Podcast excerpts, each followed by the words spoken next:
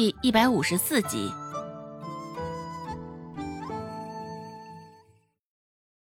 原本还是半筐的焦骨兰，经过晒干翻炒之后，也只剩了些许。向罗氏要了一块干净的纱布，将焦骨兰用纱布包着缝合起来，一小撮一小撮，仿照着前世的茶包一样，这样子能好卖些，也也更利于反复冲泡。第二天，周芷就带上缝好的焦骨兰上街卖。数了一下，将近三四十个焦骨兰小茶包，被缝制成三角的形状，看上去模样甚是可爱。第一遭卖焦骨兰，周芷也不知道会是什么样的情况。不过，酒香不怕巷子深，对此周芷也是有些把握的。不过，孟婆子却是紧张极了。在周芷出发去集市时，孟婆子也是横竖好生交代了一番。若是这焦骨兰卖不出去，你也别回来了。孟婆子是这样说的，眉宇之间也全是威胁的戾气，看上去甚是不好说话。实际上，卖焦骨兰也不过是空手套白狼的事儿，周家没有任何损失。若非说损失点什么，可能。只有那块纱布了吧？那块白色的纱布也是薄的不能再薄了，还能清楚的印出里面焦骨兰的深绿色。对于孟婆子的威胁，周芷也没有放在心上，脚上的步伐也没有稍作停顿，直接后脑勺对着孟婆子往集市的方向走去。见他这般。孟婆子心里也是略带了几分气愤。哼，臭丫头！看着周芷的背影，孟婆子低低的骂了一句。孟婆子心里琢磨道：之前用焦骨兰哄她哄得那般开心，若是这回去镇上不卖个好价钱，可得给这个死丫头点颜色瞧瞧。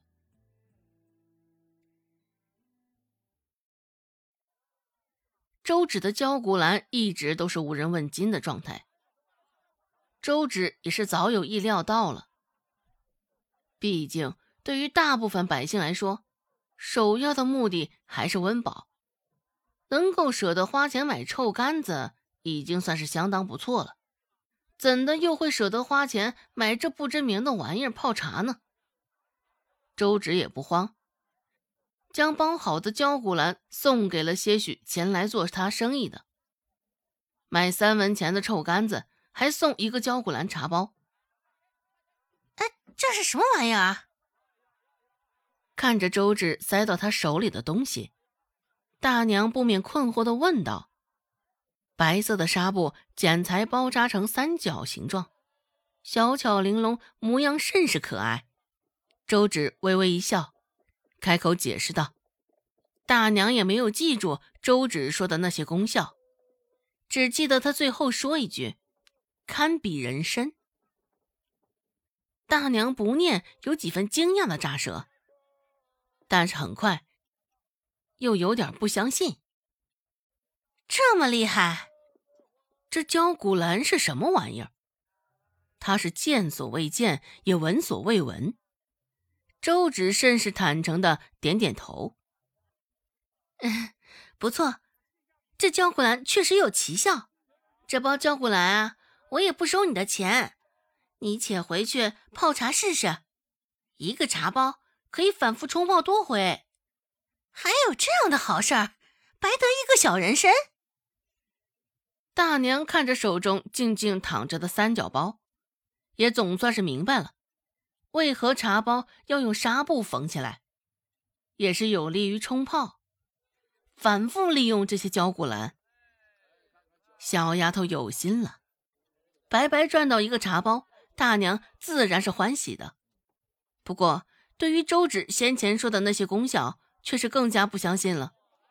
如果真的有人参那般厉害，那能这般白白送给他不成？大娘也只是在心里盘算着，并没有将心里的话道出来，连带着臭干子送出去。这焦古兰茶包的数量也是少了不少，只是臭干子尖了点儿，还剩下十包左右的焦古兰。横竖那些焦古兰是卖不出去了，也没有人愿意当第一个吃螃蟹的人。周芷便也没有再继续等，收拾着摊子，正准备离开时，一道熟悉的身影却停在了他的摊子前。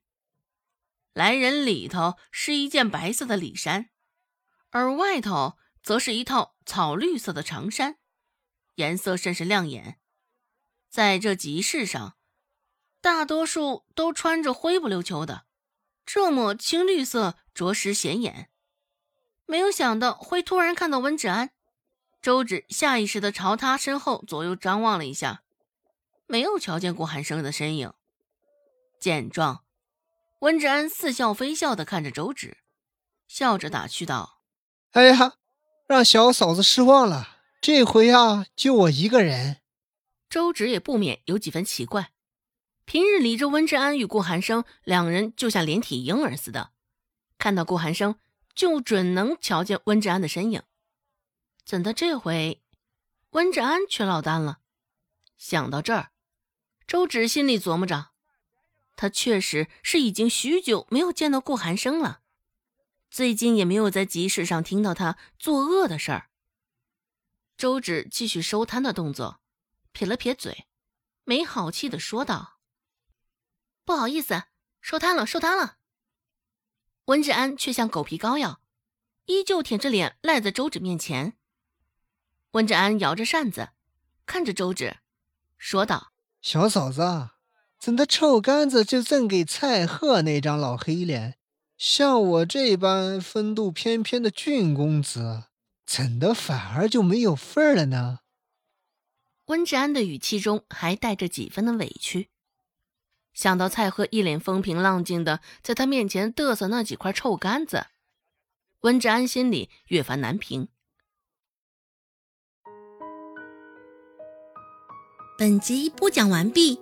感谢您的收听，感兴趣别忘了加个关注，我在下集等你哦。